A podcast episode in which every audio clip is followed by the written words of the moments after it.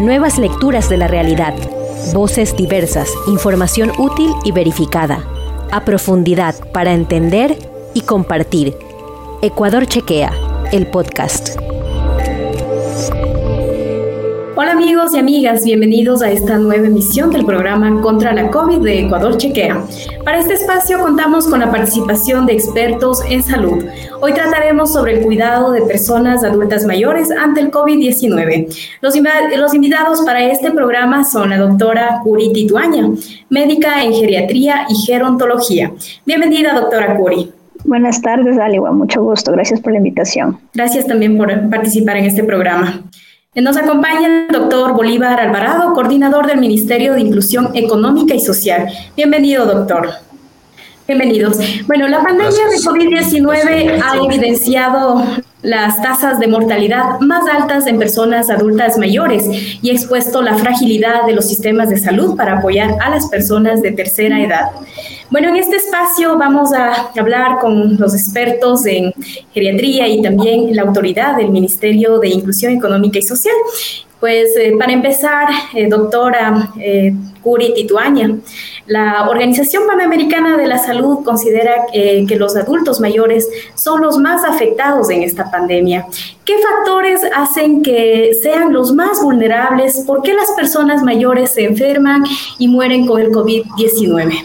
Bueno, tenemos varias razones, ¿no? Tanto desde el ámbito médico, por así decirlo, y también desde el ámbito social. Desde el punto de vista médico, tenemos cambios eh, eh, con el envejecimiento que son normales, ¿no? Hay ciertos cambios que son normales. Y uno de ellos es la senescencia o envejecimiento del mismo sistema inmunológico, es decir, ya no es tan eh, efectivo, ya no va a la misma velocidad que cuando uno es más joven. Entonces, uno es este factor. Entonces, mi sistema inmunitario está un poco más propenso a no responder de igual manera a las enfermedades. Otra situación que a más edad es más posible que se, eh, que se padezca de alguna enfermedad, como hipertensión o tal diabetes o algunas otras enfermedades. Que a su vez eh, yo tomo medicamentos, ¿no? que si bien me controlan algunas enfermedades, estas tienen que estar también en medidas reguladas por, por un médico y controladas en muchas ocasiones se abandonan estos tratamientos o se, también se automedican o van a las farmacias, entonces son factores que, que juegan en contra. Y desde el punto de vista social, ¿qué pasa? Eh, también del adulto mayor este, tendemos a ser todos, todo médicos y población general, a ser edadistas, ¿no? O sea, a normalizar lo que no es normal con el adulto mayor y, justificar que todo es a la vejez, ¿no? Si te cansas, si te duele, ah, es por la edad. Entonces no identificamos rápidamente síntomas. Entonces a veces tenemos en casa adultos mayores que o que no se quejan también porque no quieren ser una molestia. Entonces son componentes sociales desde el adulto mayor y desde la familia en no identificar también a tiempo o, minimizar estos, estos síntomas, ¿no? Si en algún momento se sienten mal, ah, sí, es que como ya está viejito, entonces esto, esto es el problema con, para, como factores de riesgo más propensos para que las personas mayores se, se compliquen. Muchas gracias. Eh, doctor Alvarado, el MIES trabaja en atención a adultos mayores. Cuéntenos cómo están trabajando con este grupo de la población para prevenir y controlar esta pandemia. Bueno, el gobierno del encuentro pues tiene como prioridad seguir dando atención a todos estos grupos vulnerables sobre todo pues de la tercera edad, que han sido pues mucho más golpeados tanto en lo económico, tanto en la socialización del adulto mayor. Nosotros pues estamos empeñados y gracias a la vacunación ya se están ofreciendo desde el día lunes 13 servicios tanto domiciliarios como estos espacios para el encuentro y la socialización. Perfecto. Bueno, los adultos mayores eh, requieren un cuidado especial, ¿no? Cuando, em, entonces, digamos, desde el MIES, ¿cuáles han sido las acciones o estrategias que han implementado para satisfacer sus necesidades y cuidados frente al COVID? Porque me imagino que hubo algunos cambios, ¿no? Doctor Bolívar. Sí, pues todos los puntos. Sí, gracias. Eh, fueron cerrados los centros por las mismas medidas de bioseguridad. Sin embargo, no se dejó de atender en el domicilio. Estas visitas pues fueron muy importantes tanto para la familia como para el usuario, como un soporte, tanto en lo emotivo como en lo físico, porque los grupos que asisten pues dan atención tanto en lo físico, en lo psicológico y en lo afectivo a su entorno familiar. Doctora Curi, eh, de pronto podemos mencionar qué cambios ha habido en esto, como algunas estrategias que se hayan implementado para satisfacer las necesidades y cuidados del adulto mayor en esta pandemia. Sí, primero debemos también señalar eh, qué se aprendió durante la pandemia, ¿no? ¿Qué, que tal vez fueron los errores y que nos enseñaron después. Al principio fue eh, todos quédense en casa, no salgan, y en los países grandes, ¿no? desde, desde España, que es líder en geriatría, se quedó, eh, se indicó que los adultos mayores no salgan, no queden, eh, que, perdón, que se queden en casa, lo que retrasó la atención médica también, ¿no? Entonces, esas estrategias fueron luego de aprender que fue tal vez un desacierto en ese momento, se aprendió a que no, a que si hay algún síntoma, pues es mejor este, acudir directamente a un centro de salud con todas las medidas de bioseguridad. Las estrategias que considero como sociedad y como gobierno se han implementado son eh, seguir difundiendo el uso de la mascarilla, el uso correcto de la mascarilla, no cubriendo bien nariz y boca, porque cuando usamos de manera incorrecta, pues nos ponemos en más riesgo. Y, e incentivar el lavado de las manos, el distanciamiento social. Esas son las estrategias claves que fueron al inicio, que continúan y que continuarán siendo el tiempo que nos quede de pandemia. Muy bien, pues el 2020 arrancó con una pandemia considerada una de las más peligrosas en el último siglo. Hasta la fecha se registran más de 225.6 millones de personas contagiadas y 4.6 millones de muertes por el virus en el mundo. Hasta el 20 de julio de 2020 se estimaba que el 80% de muertes por COVID pertenecían a personas adultas mayores de 65 años. Pues en este, en este, en ese sentido, eh, ¿cuál sería la realidad aquí en Ecuador, no, en relación a los contagios y muertes por el virus en personas adultas mayores? Doctora Curi. Bueno, hablar de cifras es bastante complicado también, no solo en nuestro país, sino en varios países donde las fue una pandemia que golpeó mucho a la población y los datos que nos ofrecen eh, podemos estar acertados o no, porque también hubo muchas este, defunciones eh, indirectas por COVID-19, entonces también no, no, no solo el COVID, sino que al estar saturados los hospitales, obviamente no reciben atención eh, las otras enfermedades crónicas. Entonces, em, en cuanto a cifras, mortalidad obviamente fueron eh, más altas, sobre todo porque, ¿por qué vimos esto en Italia sobre todo? Porque concentra una población de, adulta eh, de adultos mayores mucho más grande que la nuestra. Entonces, por eso fue también el impacto, como decía, asociado a los cambios del envejecimiento normal, entonces una persona más propensa a enfermarse y a complicarse, pues en un, en un medio donde la mayoría de la población son adultos mayores, pues la, mortalidad era más alta. Acá tenemos, este, no es que no hay, pero la, tenemos menos cantidad de adultos mayores y hay mucho subregistro también, la escasez de pruebas, de pruebas diagnósticas, ¿no? Porque PCR, digamos, es diagnóstica, las otras eh, para hacer un perfil epidemiológico eh, son útiles, entonces hay varios, habría varias posibilidades, varios porcentajes que no puedo decirles a ciencia cierta cuál es la cifra real. Claro, eh, pues las residencias o centros de atención a largo plazo han sido las más afectadas y representan el 40% y el 80% de las muertes por COVID en todo el mundo, en las Américas, donde más probable es que el cuidado de los adultos mayores se lleve en el hogar, ¿no? Pues doctor, eh, doctor Bolívar, en el Ecuador, ¿qué cantidad de adultos mayores viven con su familia o qué cantidad de centros gerontológicos están a disposición? Bueno, permítame darle las cifras correctas. En la zona 1, que son las provincias de Imbabura, Carchi, Esmeraldas y Sucumbíos, nosotros tenemos en atención domiciliaria a 5.080 usuarios, con un número de unidades de 145. Centros gerontológicos con atención residencial tenemos 212 personas con 8 centros, estos son en cooperación. Centros de atención diurna nosotros atendemos a 1.700 usuarios con un número de 25 centros y los que disfrutan de espacios de socialización y de encuentro son 2.425 usuarios con 34 centros. Para más o menos darle una cifra de qué cobertura damos, nosotros tenemos en total de centros de atención domiciliaria a nivel zonal 245 con un beneficio para 9.000 usuarios. En centros gerontológicos con atención residencial, que de momento están no operativos por las medidas de bioseguridad, tenemos una cobertura de 242 centros para una población de 1.800 usuarios. En total, nosotros tenemos centros de unidades a nivel de las cuatro provincias de Nacional 1 de 322 centros y con una atención para 14.000 usuarios. Pues como mencionaba usted que seguía la atención, ¿no? Eh, pero eh, no sé si en algún momento tuvieron que suspender, por ejemplo, las visitas familiares. Eh, ¿Cómo se dio ese, esa situación, digamos? ¿Se suspendió las visitas? ¿Cómo fue en los centros gerontológicos? Sí.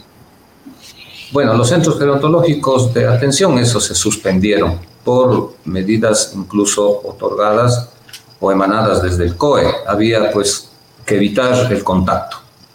Conforme la evolución de la misma pandemia, fueron pues dándonos mejores indicativos de cómo usar la mascarilla. Hubo gente que no lo usaba correctamente, no lo disponía, se rehusaba a utilizarlo, el lavado de manos, el uso del gel, hubo escasez en un principio.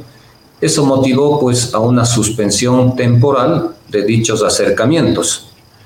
La pasaron muy difícil, sobre todo las zonas mucho más alejadas de los centros urbanos, porque pueden adquirir todos estos elementos de bioseguridad.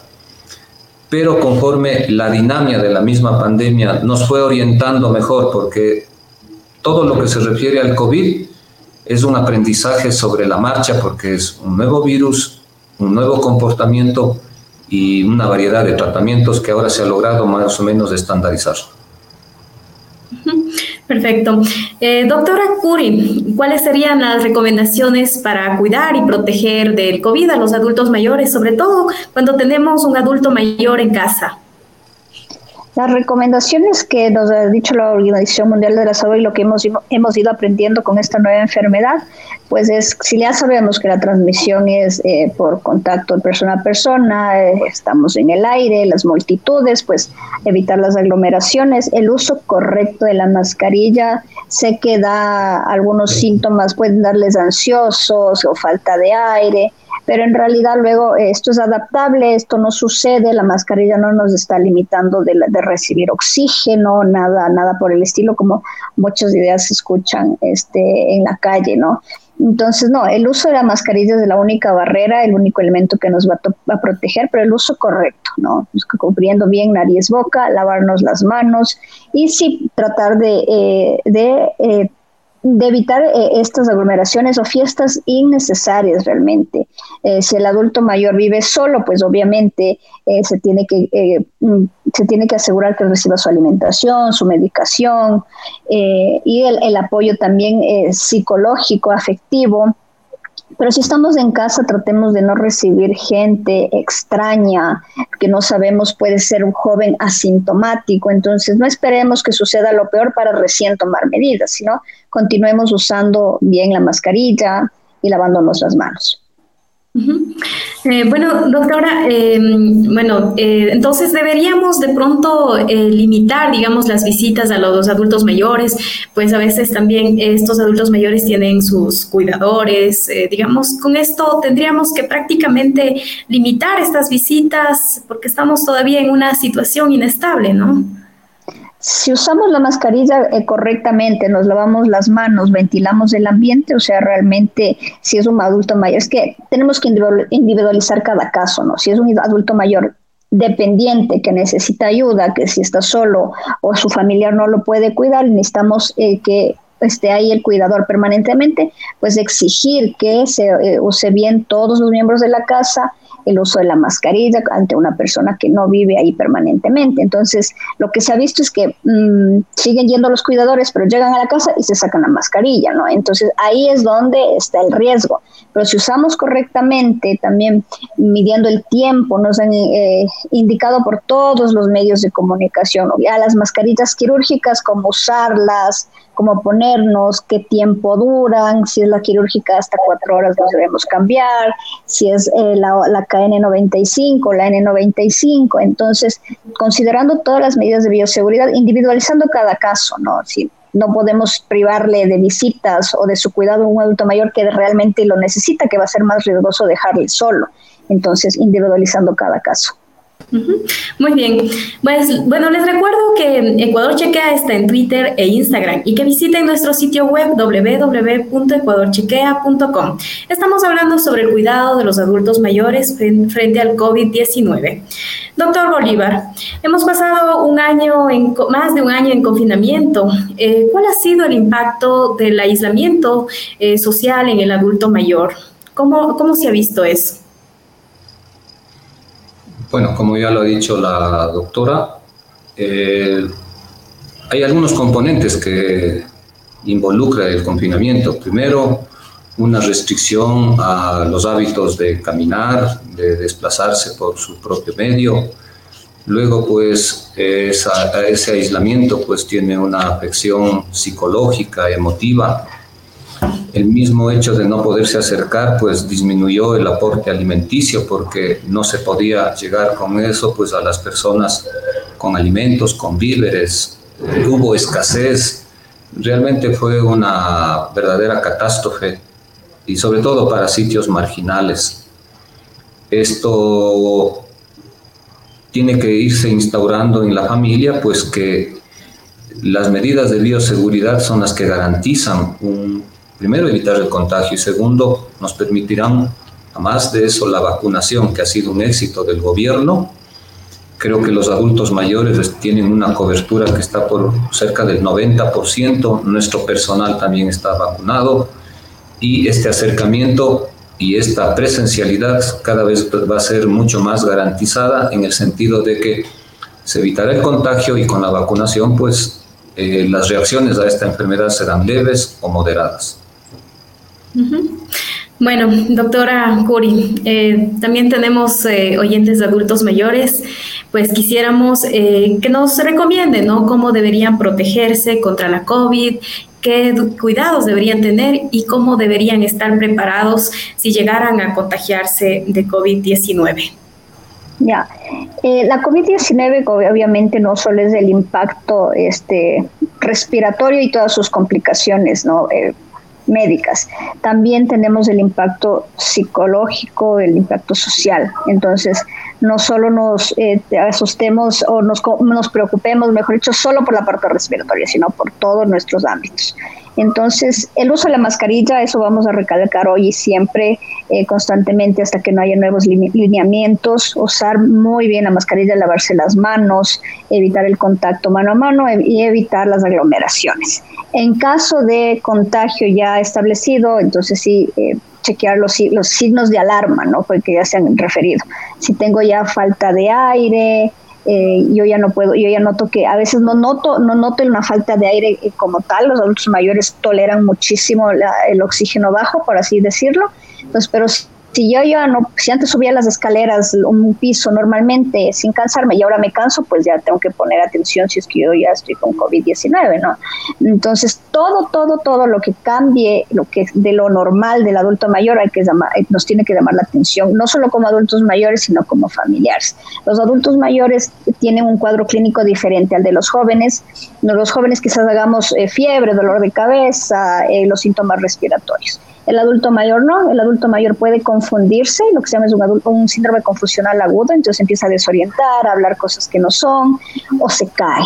Entonces, si mi familiar no se caía, mi familiar antes estaba perfecto, pero ahora se cae o está desorientado, yo tengo que averiguar qué está pasando. Entonces, quitar todas estas creencias de que porque es adulto mayor se está cayendo o porque es adulto mayor ahora se cansa. Entonces, no, si esto es anormal, al menos dentro de los últimos días, pues ya sospechar. Bueno, doctor Bolívar, el MIES, ¿cómo está trabajando con el Ministerio de Salud Pública? ¿Qué tipo de, acciones eh, conjuntas lo están realizando? Bueno, nosotros tenemos siempre un permanente contacto con el MSP, sobre todo cuando ya se presentan enfermedades concomitantes, eh, estados depresivos con síndromes de agresividad, o caídas pues, que puedan provocar alguna fractura, es, estados emotivos pues como reitero pues que puedan alterar esa convivencia tanto para la seguridad personal como la familiar. Siempre estamos en contacto y derivándoles cuando sea necesario. Ya. Eh, doctora Curi, eh, bueno, la vacuna, al momento estamos, eh, ya tenemos la, vacuna y algunos de los adultos mayores ya han recibido esta vacuna, pero nos preguntan, ¿no? Si la vacuna contra el COVID es 100% segura en los adultos mayores, ¿por qué deberían vacunarse los adultos mayores? Y si alguien tiene alguna, digamos, algún problema de salud subyacente, debería preocuparse, nos dicen. Por supuesto, este, como había explicado en los cambios del envejecimiento, en el adulto mayor el sistema inmunitario va a estar un poco más debilitado. ¿Qué hace la vacuna? Es simular, ¿no? Es darle la información de esta enfermedad para que cree los, las defensas, ¿no? Entonces, el cuerpo ya va a estar preparado con estas defensas para poder defenderse. No es lo mismo enfermarme sin vacuna, o sea, mi cuerpo no está enterado, no, no está preparado para enfrentar una infección como tal, a cuando ya recibo la vacuna, pues ya mi cuerpo está preparado. Obviamente individualizar igual cada caso. Si son adultos mayores que están independientes, robustos, totalmente funcionales, pues con la vacunación van a, va a tener los mismos riesgos que se ha hecho en la población general, ¿no? Que, y con a, lo largo de la historia de todas las creaciones de las vacunas. Síntomas eh, leves de fiebre, malestar, mialgias, o sea, dolor del cuerpo o sea, síntomas esperados, ¿no? Eh, personas con algunas otras condiciones ya son más eh, complicadas, ¿no? Eh, también depende de la medicación que tomen. Entonces sí, hay que medir un riesgo, ¿no? Y todo lo, o sea, decir 100% efectivo es, podría ser un error, porque como le digo, mm, ni siquiera es 100% seguro ir a la ducha, porque puedo resbalarme y caerme, y, y, entonces peor aún así con los, con los, con los medicamentos y las vacunas tienen su riesgo, como todas, tenemos que conocerlas. Eh, estamos aprendiendo igual sobre la marcha, hay orientaciones, hay guías que ya los da, el, ministerio las tiene muy claras, y por eso mismo eh, las personas que se han vacunado eh, pasan luego un momento de observación, les toman los signos vitales para ver cómo reaccionan y se, y se les indica. Entonces, en esa parte el, el ministerio ha hecho un gran trabajo como población tenemos que seguir colaborando. Las vacunas eh, desde niños nos, nos, han estado vacunando. Entonces ahora lamentablemente las redes sociales son un pro pero también un contra, porque las noticias falsas son las que nos confunden a, la población. Entonces hemos recibido vacunas desde hace muchísimos años, las vacunas han ayudado a erradicar problemas y enfermedades muy, muy graves. Entonces esta es una vacuna, ya se sabe el proceso de crear vacunas, cómo funcionan. Entonces ahora pues eh, con total seguridad ir y vacunarse, ¿no? Sabiendo el riesgo que las complicaciones, como cuando un bebé se vacuna, que no puede mover la piernita porque le duele o le da fiebre y llora. Entonces igual pasa acá. Siempre vamos a tener los efectos secundarios leves, ¿no? Pues, eh, doctor Bolívar, eh, dentro del plan 900, ¿qué porcentaje de adultos mayores se han vacunado, sobre todo en la zona 1?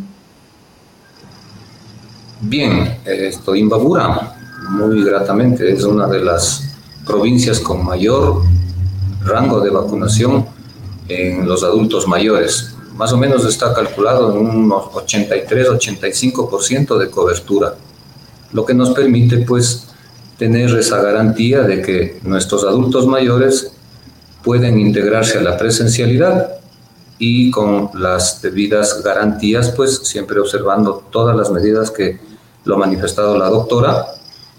Y pues nada, cada vez iremos a mayor seguridad gracias a la vacuna. Perfecto. Eh, doctora, doctora Curi, eh, pues el estrés, la ansiedad, la salud mental, digamos, del adulto mayor, eh, no sé, ¿cómo podemos nosotros ayudar en casa? ¿Cómo podemos cuidar su salud mental? ¿Qué podemos hacer? Y no solo la del adulto mayor, sino la de toda la familia, porque si alguien no está bien o si no está bien no puedo ayudar al resto, ¿no? Entonces, ¿cómo? Pues como esto nos ha impactado tanto a nivel social, pues volver a retomar algunas de las actividades ¿no? que se puedan realizar dentro del hogar. Entonces, igual aprovechemos los, eh, la tecnología. Si antes me reunía con mis amigos en el parque o en algún sitio para hacer alguna actividad, pues ahora como nietos, como hijos, este, facilitemos este, esta comunicación por medio de estas vías, ¿no? Que gratuitas, que tenemos Zoom, que tenemos Google, que tenemos un montón de herramientas donde podemos aprovechar. Y también como familia, eh, si ya vivimos ahí con, un adulto mayor en casa, pues integrarnos más. Yo pienso que hay muchas experiencias también eh, buenas en las familias que ahora ven, eh, se ponen a cocinar nieta y abuela, o hay otras actividades que hacemos karaoke en casa, hacemos juegos de mesa. Entonces, socializar dentro del hogar con las personas que ya nos conocemos con otras actividades diferentes, ¿no? Porque si solo le dejamos que ponerles ahí frente al televisor, pues se van a dormir y van a tener más, más complicaciones. Socializar con seguridad. Entonces, ya tenemos tecnología que nos ayuda, podemos buscar juegos en Internet, podemos buscar canciones, karaoke, todo está disponible en Internet, entonces saquémosle el mejor provecho para socializar, seguramente. Perfecto. Eh, de pronto, algún consejo eh, para tener un estilo de vida activo y sobre todo para fortalecer el sistema inmunológico en las personas adultas mayores. ¿Qué consejo podríamos dar? Sí, el sistema inmunológico realmente el fortalecimiento de este es un trabajo del día a día, ¿no? Entonces también vamos a cosechar lo que sembramos. Entonces no puedo pretender que hoy me tome una pastilla o me tome un preparado, un brebaje y, automáticamente mi sistema inmunitario esté mejor. No, realmente es un trabajo constante eh, de buena alimentación, actividad física, eh, el cuidado psicológico, ¿no? Mantener las relaciones sociales. Entonces, y desde, desde, desde jóvenes, porque la vejez nada más va a ser el resultado de cómo uno vivió de joven, ¿no? Entonces, no puedo pretender recién a los 65 años eh, ponerme activo o a comer bien, sino desde ahora mantener un peso ideal, ideal, buena alimentación, buen sueño, socialización, todo para mantener la salud este, mental y física, no, no solo porque me va a dar depresión, también porque me, al final me va, me puedo, me puedo estar exponiendo a un tipo de demencia. Entonces, es el resultado realmente de nuestras acciones desde la niñez, cómo comemos, de nuestro sobrepeso o peso ideal, entonces es una recomendación no para todos en general, realmente no para adultos mayores, porque también como joven tengo que saber cómo quiero llegar, ¿no? ¿Cuántos años quiero vivir? Ya quiero vivir 60, 80, 100, no sé, pero ¿qué estoy haciendo para vivir eso? Para vivir bien. Nadie quiere vivir dependiente, que todos queremos llegar lo más íntegros al, final de la vida, caminando y con nuestra, todas nuestras eh, eh, actividades y habilidades intactas. Pero no puedo pretender poner, hacer, trabajar en ello muy tarde, tengo que hacerlo desde ahora, desde que soy joven, desde que soy niño, comer bien, mantener mi peso y todos los factores de riesgo que ya conocemos, que ya nos han dicho el secreto desde años de años que no hacemos caso, es actividad física, ejercicio y buena alimentación. Muy bien. Eh, doctor, bueno, teníamos entendido de que mm, se va a hacer una feria del encuentro en Ibarra. Eh, ¿Qué participación tendrían eh, las personas de tercera edad? ¿Cómo va a ser este evento? Efectivamente, tenemos programado para el jueves 23 una feria del encuentro con 60 expositores. Estos son los que se han hecho acreedor al crédito de desarrollo humano. Va a haber participación, pero mayormente son de jóvenes y adultos.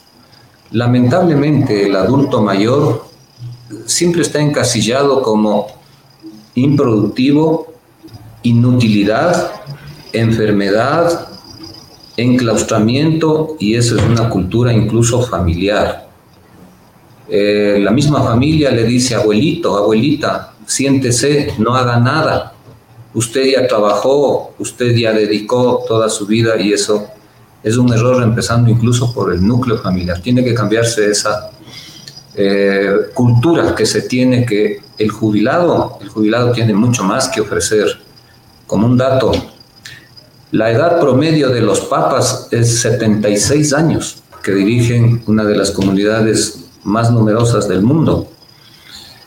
Eh, las empresas, 100 empresas más importantes del mundo, la edad promedio de sus presidentes son 73 años. Entonces eso tiene que ser una motivación para que el adulto mayor sea considerado como un ente productivo, dinámico, creativo y de emprendimiento. Gracias, doctor. Bueno, para finalizar, doctora Curi, quisiera que nos deje una recomendación o un mensaje para nuestros adultos mayores o nuestras cuidadoras también de personas adultas mayores. Como en todo lo que nos va a, todo lo que no nos gusta nos va a ayudar, la, dieta, eh, el ejercicio físico, sigamos usando la mascarilla, aunque nos moleste un poquito, todavía nos falta un tiempo más para terminar con esta pandemia lavarnos las manos. Yo sé que todos estamos desesperados, creo yo, por salir y eso falta un poquito más. Es todo el trabajo y el esfuerzo que se ha hecho no puede ser en vano. Entonces sigámonos cuidando no solo contra la COVID, sino contra todas las otras enfermedades. No nos descuidemos de tomar nuestra medicación habitual, cumplamos con las citas que, tengamos que ir, sobre todo si soy un diabético, un hipertenso, tengo que estar controlada de mis otras enfermedades y sigamos disfrutando, socializando de manera segura, como les decía, ayudándonos de la tecnología. Muy bien, les agradecemos por, por participar en este programa contra la COVID-19 de Ecuador Chequea pues eh, la siguiente semana, el miércoles, igual estaremos tratando un tema muy importante para la salud. Y pues eh, eh, les agradecemos nuevamente y una invitación a toda nuestra audiencia para el siguiente programa, los, todos los miércoles a las 19 horas 30. Si te quedaste con ganas de más, visita www.ecuadorchequea.com y no comas cuento.